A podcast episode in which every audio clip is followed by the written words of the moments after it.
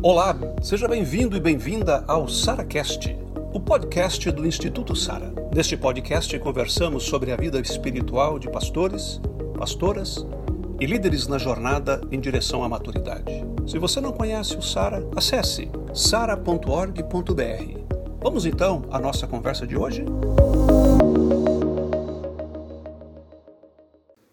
A gente vai conversar um pouquinho sobre conceitos e, ao mesmo tempo, experiências, práticas e orientações, tirar as dúvidas. E o grande objetivo desse workshop ou seminário é a gente deixar claro para todos o que, que o Sara pensa sobre mentoria, como é que é o jeito que a gente faz. Ok? Ah, o jeitão nosso. Esse é o, a grande sacada aqui, tá bom? Esse texto bíblico aí do Jetro, que o pastor Pesini pregou, Moisés não estava fazendo a coisa errada, mas o jeitão dele precisava de ajustes. Essa era a questão. E o sogro levantou isso. Ah, e o sermão dele foi em cima disso aí. Pode ir passando. Ah, pastores são gente, certo ou errado? Ou vocês estão naquela piada de que alguém pergunta: quantas pessoas tem aí? Tem três homens e dois pastores. Três homens e dois pastores. Pastor não é homem, pastor, pastor é um ser sexuado, né? Mas pastor é gente. A gente não é nem super-homem, nem semideus, a gente faz asneira. Alguém faz asneira aqui? Já fez? Alguém se arrepende de algum sermãozinho que pregou? Fala, esse não, nem eu gostaria de me ouvir? Se fosse eu, nem eu queria me ouvir, né? Deleta. Alguém que deu um aconselhamento, falou coisa que não devia. Hum? Ainda bem que a pessoa não se matou, né? Graças a Deus. Enfim, essas coisas, a gente faz asneiras, a gente fica nervoso. Eu lembro que eu dei um berro na reunião do conselho, e era o ponto alto do meu burnout. Há um ditado que diz: o boi manso é que mata o dono. O boi manso é que mata o dono. E pastor tem a mania de ficar segurando as coisas, né? Mas aí quando explode, isso acontece em casa, acontece também no pastorado. E aí depois que o leite ferveu, derramou, tem que limpar a sujeira, né? Aí não tem jeito. Ah, fica segurando as coisas. Então o pastor acaba fazendo asneira por vários motivos. Pode passar. E aí, bem típico do que aconteceu com o nosso querido Moisés, a experiência com Deus, lá no Monte Horebe, assar, sardia, assar, sardia, e não se consumia. Lembra essa música, 1900 Teia de Aranha? Bem antiga, né? É a experiência do Moisés, né? A experiência com Deus é acompanhada por uma tentação de reproduzir a experiência como Deus. Eu sou o que ouviu Deus, que viu Deus pelas costas, a glória de Deus. Eu tive experiência no monte, o ungidão, aquela coisa toda. Eu. E aí, então, na hora de exercer o pastorado, por conta da experiência, aqui eu sou a autoridade, né? Autoridade vem de otário, é a etimologia, né? Autoridade vem de otário. É, pode passar? Gosto por Deus torna-se numa ambição de tornar-se Deus. Essa questão que envolve pastor, né? Vamos lá, mais que a gente quer focar no, na prática depois. Pastores são gente, continua sendo. Olha, olha o perigo aí, gente. Transformar o ministério na profissão. A gente já sabe essa crise que é pastor, né? É, para a Receita Federal, para o INSS, vai preencher ficha de passaporte para tirar passaporte na Polícia Federal, vai fazer prontuário para empréstimo para financiar carro ou cadastro no banco, você vai lá, profissão, o que, você põe? É uma crise na cabeça dos caras, né? Clérigo, sacerdote, bacharel em teologia, professor, professor só não fala do quê? É, sacerdote, ministro do Evangelho, ministro das relações celestiais, ministro de confissão religiosa, relações celestiais. É uma crise Entendeu? E a gente sabe que algumas planos de saúde e financiadoras não financiam carro para pastor, não faz plano de saúde para a igreja, se falar que é pastor ou padre ou qualquer coisa. É complicado esse negócio. Alguém sujou a nossa água, né? E aí fica essa crise, você é quem nessa questão documental? Vocação, profissão, é muito. Essa coisa acompanha a gente. E aí, quando a gente vai para o ministério, a tendência nossa, então, é transformar o ministério num trabalho opção. Pode seguir. Então, a gente acaba andando sozinho, até mesmo porque se recolhe INSS como autônomo, não é? 1507, 1607, sei lá. Oi? 1007. 1007 é o número lá, né? 1007. Autônomo. Se você é autônomo, você anda sozinho, né? Não, não presta conta para a empresa, você, é você que faz você mesmo. Então, e pode passar? Aí, é, típica coisa que o Pezinho gosta de falar, né? Pastor é trabalhador, profissional, trabalha bastante, aquela coisa toda, precisa de reconhecimento, precisa de valorização. E o termômetro é a porta da igreja, né? Vai para a porta para receber o abraço, né? O cheirinho, né? Dos crentes, tal, para sentir como é que foi a pegada naquele dia, né? Se pregou bem, se não pregou, né? Essa coisa toda. Depende da reação dos crentes, você já tira, vai ou vai dormir ou vai ver os gols do Fantástico. Se eu vou na? Na porta. Na porta? Eu, atualmente, não vou. Eu tenho uma prática diferente, atualmente na igreja, por ser uma igreja grande, né? A, a minha prática tem sido: eu chego antes do culto e ando pelo templo cumprimentando as pessoas.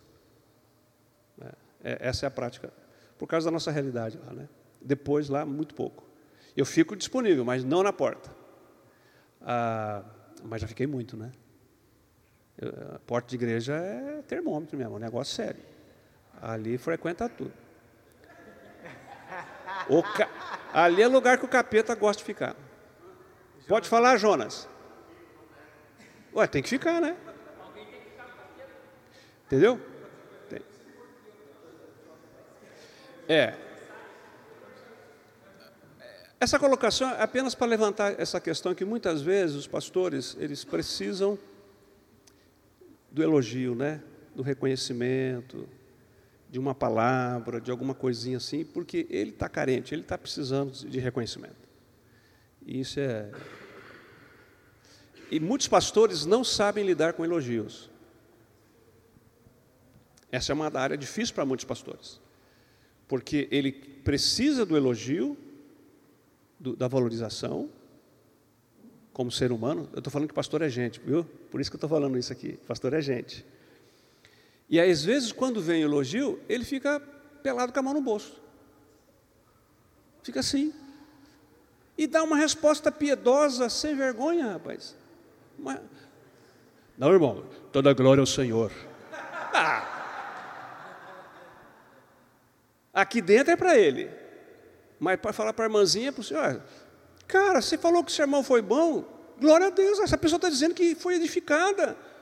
Deus te usou. Por que você vai falar? Não. Glória para os irmãos, glória a Deus, irmão, glória a Deus, tal, tal. Não, não precisava, tal. Aquele sorriso amarelo que você dá para. Para com isso. Você fala simplesmente, obrigado, irmão, muito obrigado, valeu. Pronto, joinha aí, coloca joinha, né? Não tem problema. Ué, ué quando alguém elogia, você agradece, não é assim?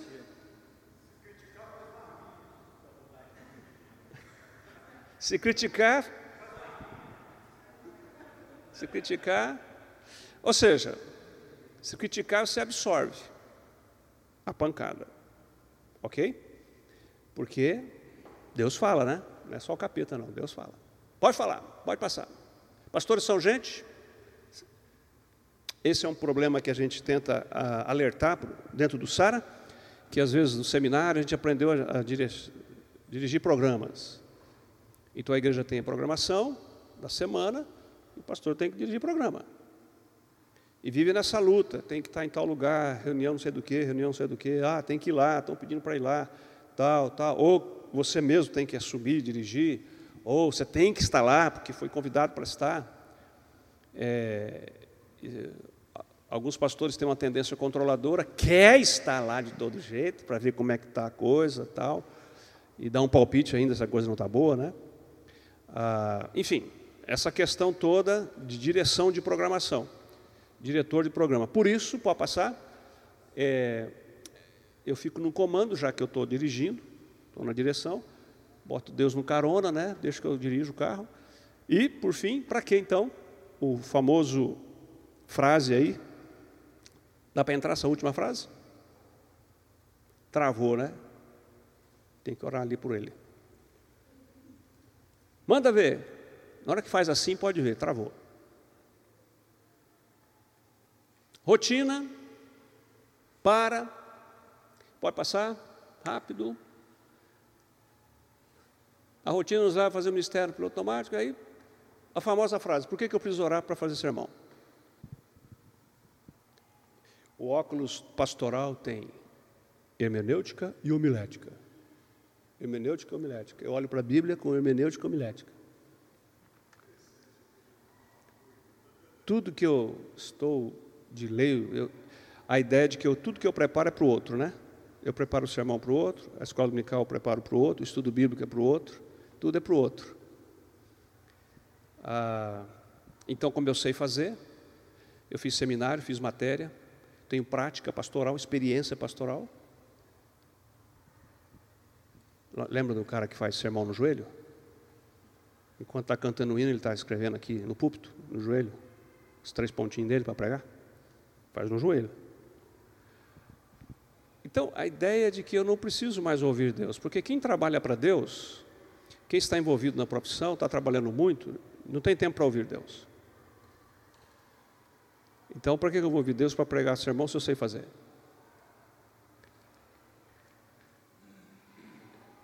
Pastor é gente, e a gente vai caindo nisso. Pode passar. Ok, a gente acaba optando para o ministério de manutenção.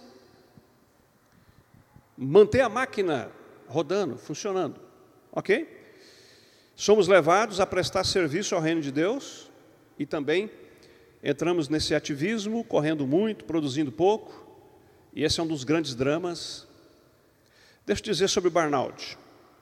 Burnout não vem porque você faz muito.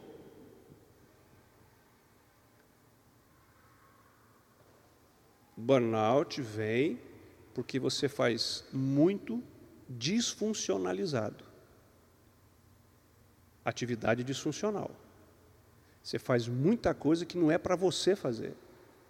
Não é porque você trabalhar não mata ninguém. A questão é fazer de modo errado, como Davi ou como Moisés. Então o burnout vem por trabalhar de uma maneira que não é o jeito de trabalhar.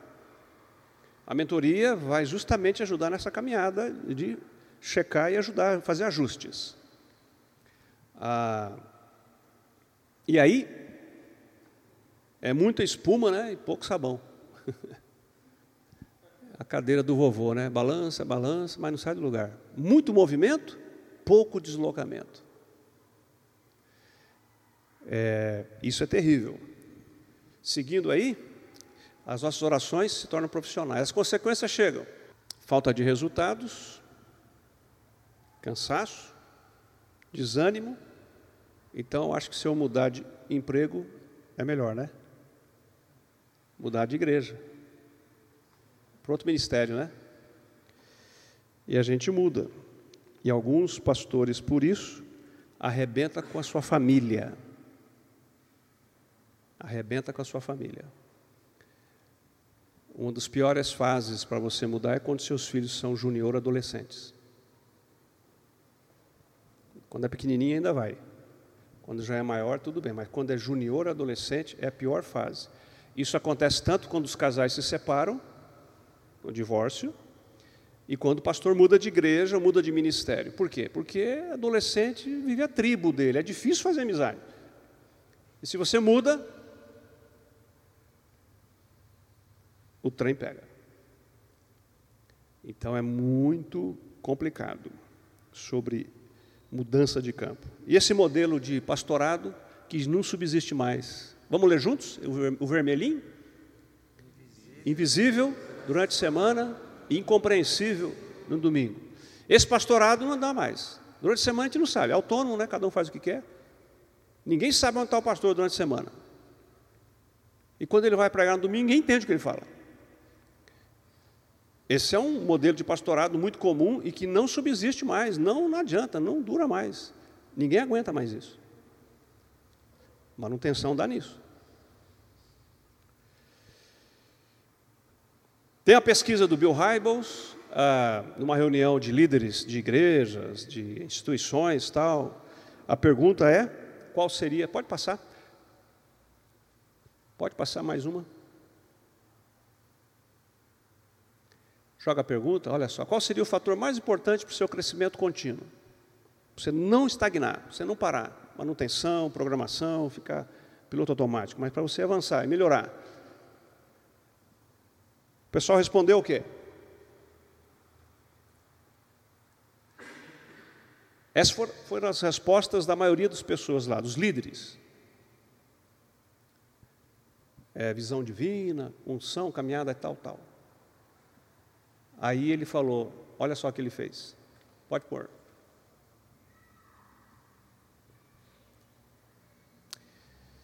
Eu conheço muitos pastores que fazem muito disso, mas infelizmente suas igrejas não estão crescendo e não estão fazendo uma diferença marcante. Então a resposta final foi isso: pode jogar. Na minha experiência, o que fez a diferença na vida desses líderes foi o relacionamento com o mentor. Ah, quase todos os pastores que, de um modo geral, você ouve, famosos aí, mais comuns, né? Você pode ter certeza que eles têm mentores. Eles não andam sozinhos. O pessoal gosta muito do Tim Keller, né? Pastor Tim Keller, tal, aquela coisa. Mas ninguém sabe quem é o mentor dele, né? O mentor não aparece. Mas tem alguém por trás dele, conselheiro dele.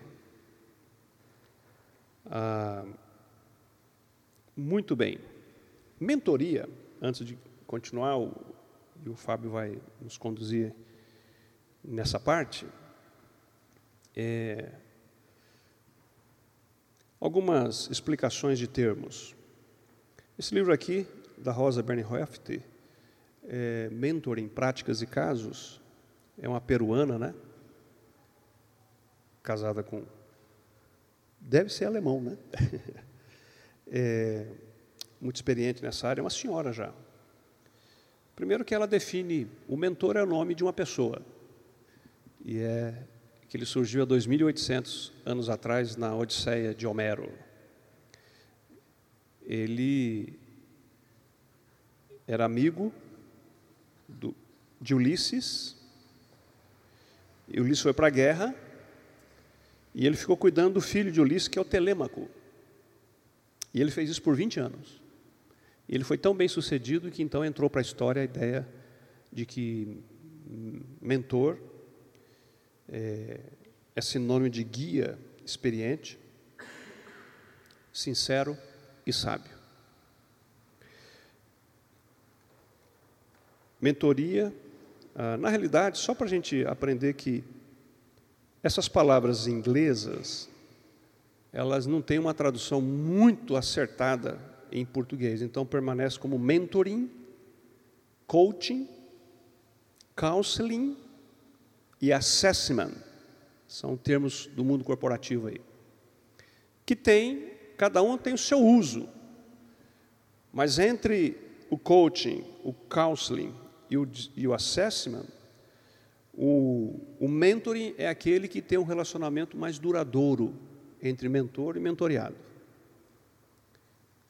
Ah, o coach ele apresenta é uma proposta. Eu vou ler para vocês terem uma ideia. O coaching é um processo de aconselhamento e parceria que tem como objetivo desenvolver e habilitar o indivíduo para a obtenção de um nível superior de resultados e é aplicado quando se está diante de um processo de transição, quando é necessário assumir uma nova posição na estrutura ou quando é percebida a necessidade de melhorar a performance. Então o coach é tiro curto. É um projeto objetivo. É ajudar no momento. O, o aconselhamento ou counseling é um processo sistemático feedback que permite à pessoa reposicionar-se di diante de situações críticas de relacionamento ou de desempenho. Ele é indicado para a administração de conflitos e crises. Isso é especificamente um conselho. É muito focado. O assessment, por sua vez, é alcançar uma gestão eficaz e tornar claros objetivos e metas, alinhamento de pessoas, processos, estruturas, uma estratégia bem definida. Mas de todas elas, essas ações, o mentoring é o processo que mais recursos coloca à disposição dos colaboradores, para que conduzam o seu amadurecimento profissional e pessoal. Aplicando isso agora para a vida pastoral, é que a gente vai ver então no restante dessa apresentação. Para nós do Sara, mentoria é pastorear mutuamente um ao outro, só isso. Então tira todo esse negócio de mundo corporativo, aquele monte de coisa. A coisa é muito simples, é cuidar um do outro. Isso é mentoria para o Sara. O Sara definiu um jeitinho de fazer isso, que é simples, transferível, por isso que qualquer um pode ser mentor também, desde que esteja sendo mentoreado. Os três pilares, o nosso banquinho de três perninhas, né? Que é a espiritualidade, a intelectualidade e a vida física, né? Ah, uma vez por mês você pode ter um encontro entre o mentor e o mentoreado, o compromisso é de ter um encontro mensal, uma hora, uma hora e meia, uma, uma coisa não mais do que isso. E também, se tiver numa região que tem um núcleo, você poder estar participando dos dois retiros anuais. A única coisa que a gente pede no SAR é isso. Você participe do núcleo em dois retiros por, por ano e se for mentoreado ou mentor, o encontro mensal de uma hora, uma hora e meia. É isso. A, coisa básica. O que, que eu faço nessa hora? Uma hora e meia. Esse trilho que eu acabei de falar é o que nós vamos começar por ali. Como é que está a sua vida com Deus, sua devoção, espiritualidade? Essa é a pergunta primeira, esse é o momento mais importante. Escuta, você está tendo tempo com Deus, você está conseguindo desenvolver uma caminhada de devoção, de estar na presença de Deus. E como é pastor para pastor, sempre fazendo aquela diferença, de não ficar fazendo a leitura da Bíblia para o outro, mas a sua vida com Deus, desfrutar da presença de Deus, essa comunhão com Deus. A, a missão deriva da devoção, ora et labora, né, dos monges. A, a oração vem antes do trabalho. A devoção vem antes da missão. É essa a ideia. Então a gente vai ajudar o outro a manter, a criar um ritmo, uma disciplina de vida com Deus. Já que pastor tem essa mania de ativismo, de correria e tudo mais, né? Ah, então a gente ajuda fazendo o contrapeso. Espiritualidade, vida com Deus. E aí, auxiliar nessa caminhada, como é que está sendo, o que está sendo difícil, o que está sendo mais fácil, as vitórias, as lutas, enfim. Segunda coisa, intelectualidade, que é aquela ideia de que pastor, ele é formador de opinião, detentor de conhecimento, ah, ele influencia quando ele fala, quando ele está no púlpito, quando ele está dirigindo. Ele é uma autoridade religiosa, vamos dizer assim, né? Ele tem uma posição. Então, a, a importância de desenvolvimento. Aí então um incentivo para a leitura. Algumas coisas importantes aí na mentoria é o seguinte: por que, que você comprou esse livro? Por que, que você quer comprar esse livro? Você vai gastar dinheiro. Ele vai colaborar para a sua vida, para o seu ministério, para a excelência, ou não? Ou apenas um livro de curiosidade? Então, será que vale a pena? Você não pode pegar emprestado então de alguém, ler e devolve, não precisa gastar? já que não é da sua área, você tem só curiosidade? Ou orientando a esse livro é importante, talvez seria muito importante esse livro você ter. Ah, Também perguntar sobre, às vezes você quer ir num congresso, num evento, num encontro. Falei, mas por que você vai nesse lugar?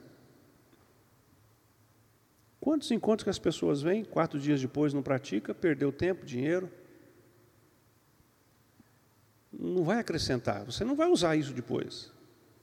Por que você não vai no, num encontro, num congresso, que tem a ver com que você é o seu ponto forte ministerial?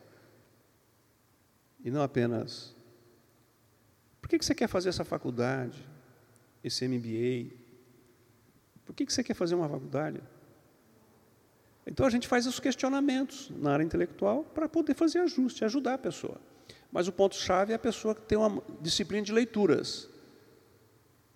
Ah, um livro em português, em média, tem 180 páginas. Se você lê 30 páginas por dia, você lê um livro por semana. Você pode ler 52 livros no ano. Olha o milagre. Milagrão. Não dá. A gente não falou aqui, o Pesini não falou porque a primeira vez que o Pesini ajudou o Glenn foi no Proclame, 2012, quando ele veio a primeira vez. Acabou ajudando, na, cobrindo no, em alguém que não pôde traduzir, ele foi traduzir, então teve que ficar muito perto do Glenn. E ele ficou impressionado com a leitura do Glenn. Ele ficou, o Pezinho lia para caramba, ficou, ficou humilhado com o que ele ouviu do Glenn. Quantos livros o Glenn lê depois você pergunta direto para ele, tá? Pega o Gustavo aí, para conversar com ele. Pergunta esse negócio de livro. É muito interessante. Então, o mentor, ele vai tentar sempre te incentivar, forçar, questionar, para você não deixar apagar isso.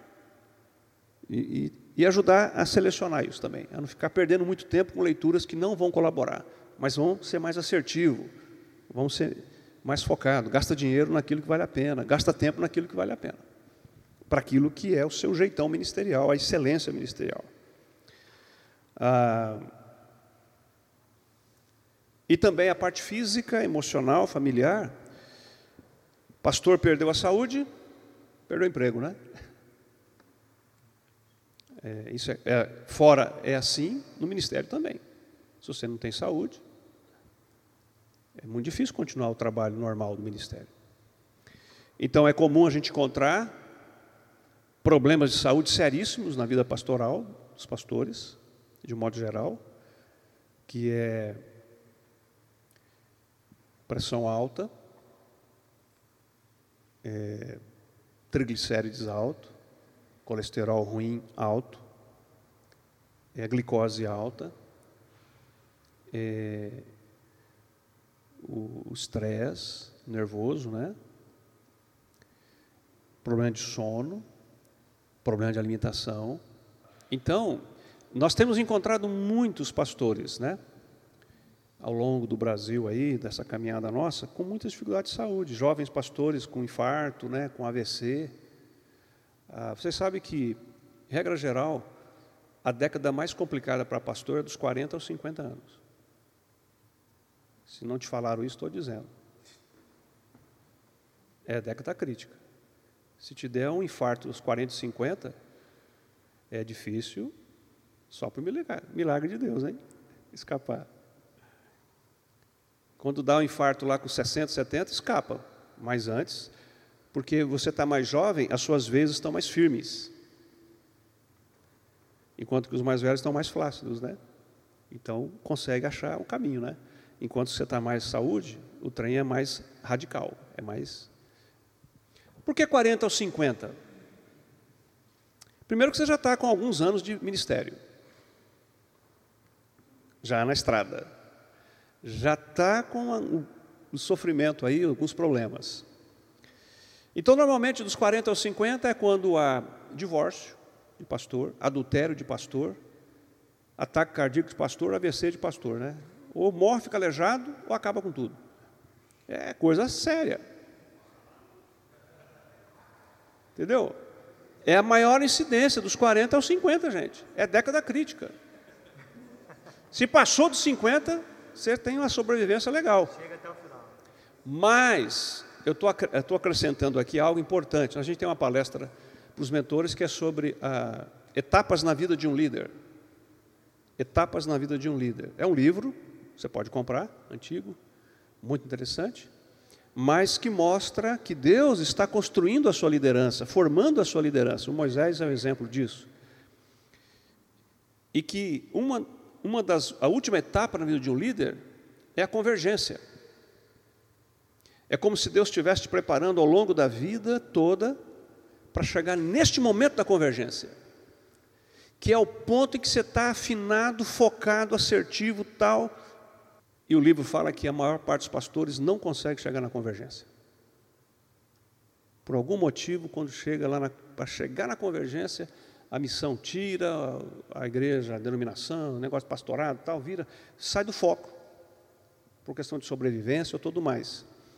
Então, um dos grandes dramas é que nessa fase é um ataque também espiritual muito forte para pegar os líderes dos 40 aos 50 para não passar dos 50. Porque senão ele vai ser uma grande bênção mesmo. Uma excelência ministerial. Então a parte física é importante na mentoria. Você tem feito check-up, como é que está? Está conseguindo fazer algum tipo de exercício físico, atividade, dentro da sua agenda, do seu perfil, do seu estilo de corpo, físico, sua limitação, sua potencialidade. Vamos lá, como é que está? Enfim, incentivando isso. E aí, nessa terceira, trabalha o aspecto emocional também, vida familiar, financeira, alguma coisa que porventura esteja tripé. A partir daí, é claro que vão falar de igreja, né? Não tem como, né? Estou tendo um problema na igreja aqui, estou tendo uma ideia, o que, que você acha? Tal. Então o mentor pode dar o que ele imagina, pode ajudar, sugerir. Ah, fiz isso aqui, tem um livro aqui, foi bom para mim, talvez seja bom, dá uma lidinha aí, tem esse material, tal, na questão ah, da vida ministerial com a igreja. Mas o aspecto principal da mentoria é na vida pessoal, na capacidade potencial seu para conduzir a excelência do que Deus tem para você. E a última coisa que eu quero dizer é que quem busca mentor é o mentoreado. É diferente de discipulado. Discipulado, você convida alguém para andar com você, como Jesus, segue-me. Mentoria, não. Você sente que precisa e você vai até alguém, você pode ser meu mentor. Essa é a ideia. E sempre é o mentoreado que tem que estar tá pegando no pé do mentor para marcar a reunião do mês. Não é esperar o, mentor ligar, ô oh, meu senhor. Não, é você que tem, o interesse é seu.